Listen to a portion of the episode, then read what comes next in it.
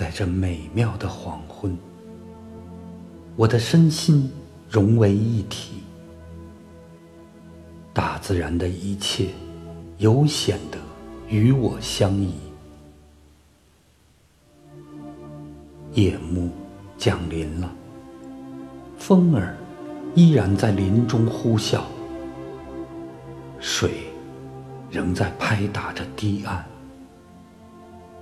一些生灵唱起了动听的催眠曲，伴随黑夜而来的，并非寂静。猛兽在追逐猎物，这些大自然的更夫，使得生机勃勃的白昼不曾间断。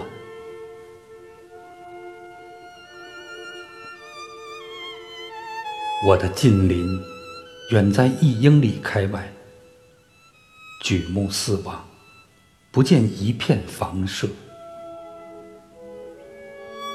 进水塘的一条铁路线依稀可辨，只是绝大部分时间，这条铁路像是建在莽原之上，少有车过。这更像是在亚洲。或非洲，而不是在新英格兰。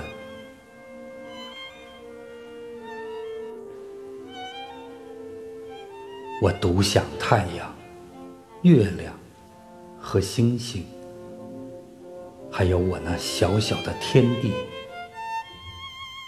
然而，我常常发现，在任何自然之物中，我们都可以找到天真无邪。令人鼓舞的伙伴，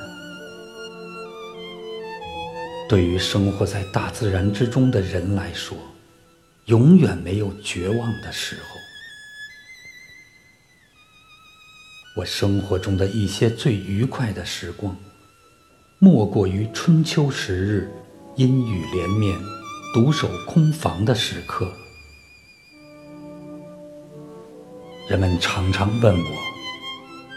你一个人住在那儿，一定很孤独，很想见见人吧？特别是在雨雪天里，我真想这样回答他们：我们赖以生存的地球，不也只是宇宙中的一叶小舟吗？我为什么会感到孤独呢？我们的地球不是在银河系之中吗？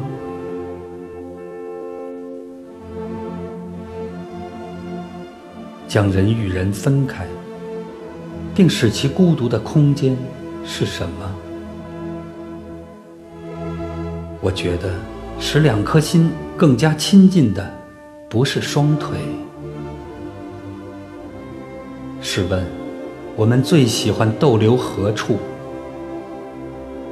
当然不是邮局，不是酒吧，不是学校，更非副食商店。纵使这些场所使人摩肩接踵，我们不愿住在人多之处，而喜欢与自然为伍，与我们生命的不竭源泉接近。我觉得。经常独处，使人身心健康。与人为伴，即便是与最优秀的人相处，也会很快使人厌倦。社会已远远的背离了“社会”一词的基本意义。尽管我们接触频繁。但却没有时间从对方身上发现新的价值，我们不得不恪守一套条条框框，即所谓礼节与礼貌，才能使这频繁的接触不至于变得不能容忍而诉诸武力。在邮局中，在客栈里。在黑夜的篝火旁，我们到处相逢，我们挤在一起，互相妨碍，彼此设障。长此以往，怎能做到相敬如宾？毫无疑问，相互接触的适当减少，绝不会影响我们之间的重要交流。假如每平方公里的土地上只住一个人，就像我现在这样，那将多好！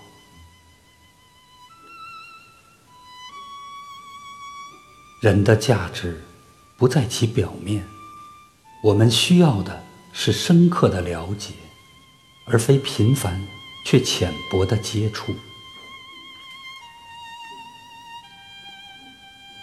身居陋室，以物为伴，独享闲情。犹当清晨无人来访之时，我想这样来比喻，也许能使人对我的生活略知一斑。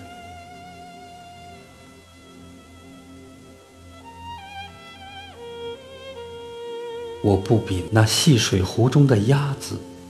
或沃尔登湖本身更孤独，而那湖水又何以为伴呢？